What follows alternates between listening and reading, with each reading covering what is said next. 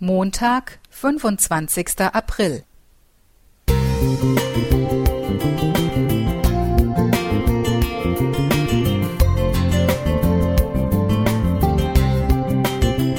Ein kleiner Lichtblick für den Tag.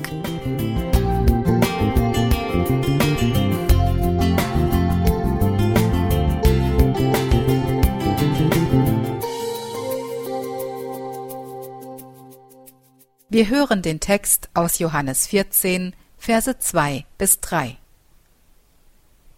In meines Vaters Hause sind viele Wohnungen. Wenn's nicht so wäre, hätte ich dann zu euch gesagt, ich gehe hin, euch die Städte zu bereiten? Und wenn ich hingehe, euch die Städte zu bereiten, will ich wiederkommen und euch zu mir nehmen, auf dass auch ihr seid, wo ich bin. Es war April 2020. Wir waren bei unserer Tochter in Bremen und fuhren die Autobahn nach Norden, um wieder nach Hause zu kommen. Kurz vor Hamburg fielen mir die großen Schrifttafeln auf, die über der Fahrbahn hingen. Im Abstand von ein bis zwei Kilometern konnte ich lesen Schleswig-Holstein ist für Touristen gesperrt. Vor meinem inneren Auge erschien ein Bild mit einer Tafel, auf der stand Die neue Erde ist für Touristen gesperrt.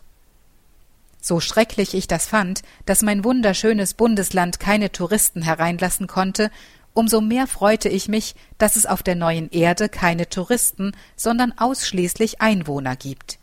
Auch ich brauche dort keine Besucherin zu sein. Ich weiß, wie schwer es mir nach jedem Urlaub in Schweden fällt, dieses Land wieder verlassen zu müssen, weil ich dort eben nur zu Gast bin. Jesus hat uns Wohnungen versprochen, die Gott für uns baut, und dabei ging es nicht um Ferienwohnungen. Er hat versprochen, dass er kommen wird, um uns abzuholen. Ich brauche mich nicht um den Umzug zu kümmern und muss keine beschwerliche Fahrt auf mich nehmen, um an meinen neuen Wohnort zu kommen. Was für eine herrliche Aussicht. Ich bekomme eine traumhafte Wohnung in einem Land, dem nicht mal Schweden das Wasser reichen kann. Ich werde keine Mietwohnung beziehen, sondern eine Eigentumswohnung, und das Schönste an der ganzen Sache, Gott ist mein Nachbar. Ich lebe in direkter Nähe des Schöpfers der Welt, weil Jesus mein Retter möchte, dass ich da bin, wo er ist. Er plant den Himmel und die neue Erde nicht ohne mich, und er hofft, dass auch du zu den Bewohnern gehören willst. Darum ergreife jeden Tag seine Hand und lass dich in das wunderbare Land führen, in dem es keine Kurzzeittouristen, sondern nur von Frieden erfüllte, glückliche und erlöste Einwohner geben wird.